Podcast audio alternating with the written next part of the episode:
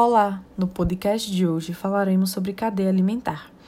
Cadeia alimentar é a relação entre a matéria e a energia que os seres vivos utilizam para sobreviver, ou seja, as relações necessárias para a busca de energia por meio da alimentação.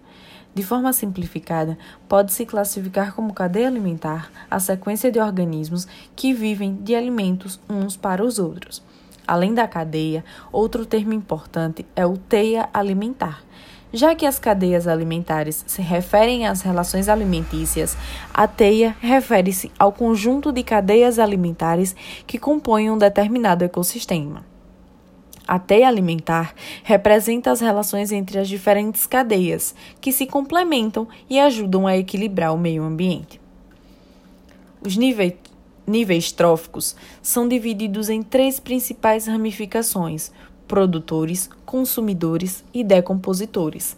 A cadeia alimentar é um dos ciclos que ocorre no meio ambiente e essa relação ajuda a equilibrar o ecossistema. Portanto, Todas as espécies são extremamente importantes para cada uma das etapas existentes. Supondo que um consumidor secundário seja extinto, por exemplo, isso influenciaria os seus consumidores terciários, desequilibrando todas as relações existentes de tal cadeia.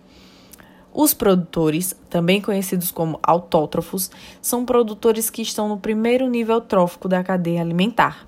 São seres responsáveis por produzir o seu próprio alimento. As plantas, por exemplo, utilizam os nutrientes do solo e a luz do sol para se alimentar, ou seja, para obterem energia suficiente para sobreviver de forma autossuficiente. Os produtores têm a capacidade de produzir a sua própria energia através da fotossíntese ou da quimiossíntese. Um exemplo são as plantas.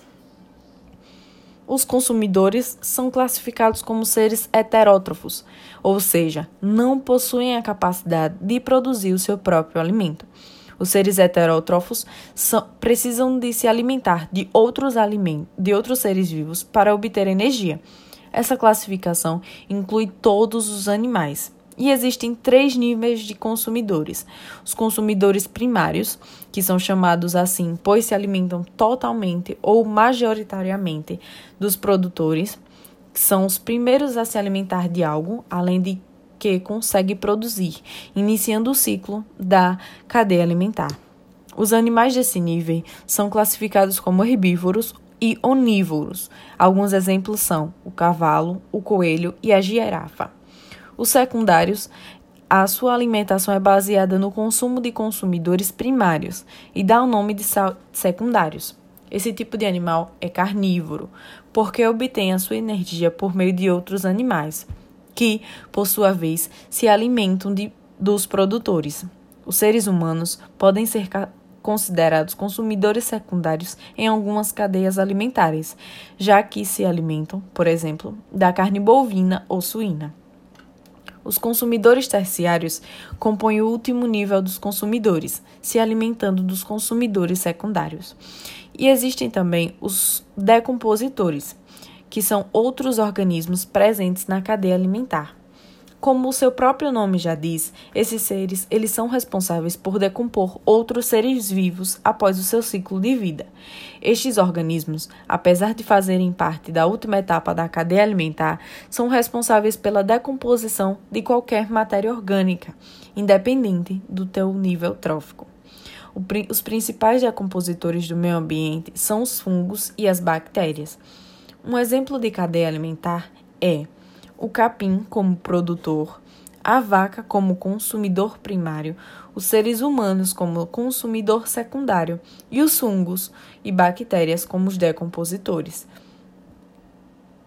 Outro exemplo de cadeia alimentar é as plantas como produtoras, as borboletas como consumidora primário, o sapo como consumidor secundário, a cobra como consumidor terciário e os fungos e bactérias como decompositores. Entender as relações do ecossistema é extremamente importante, sobretudo para que possamos ter noção do quanto pequenas modificações podem ser impactantes para o equilíbrio do meio ambiente. Apesar de simples, a cadeia alimentar é um assunto que faz parte do nosso dia a dia e que pode fazer uma grande diferença para entendermos outros aspectos, como o ciclo de vida dos organismos e a dependência entre é, espécies. Um resumo eficiente pode ser, de certo modo, de entender melhor este conteúdo. Este foi mais um podcast.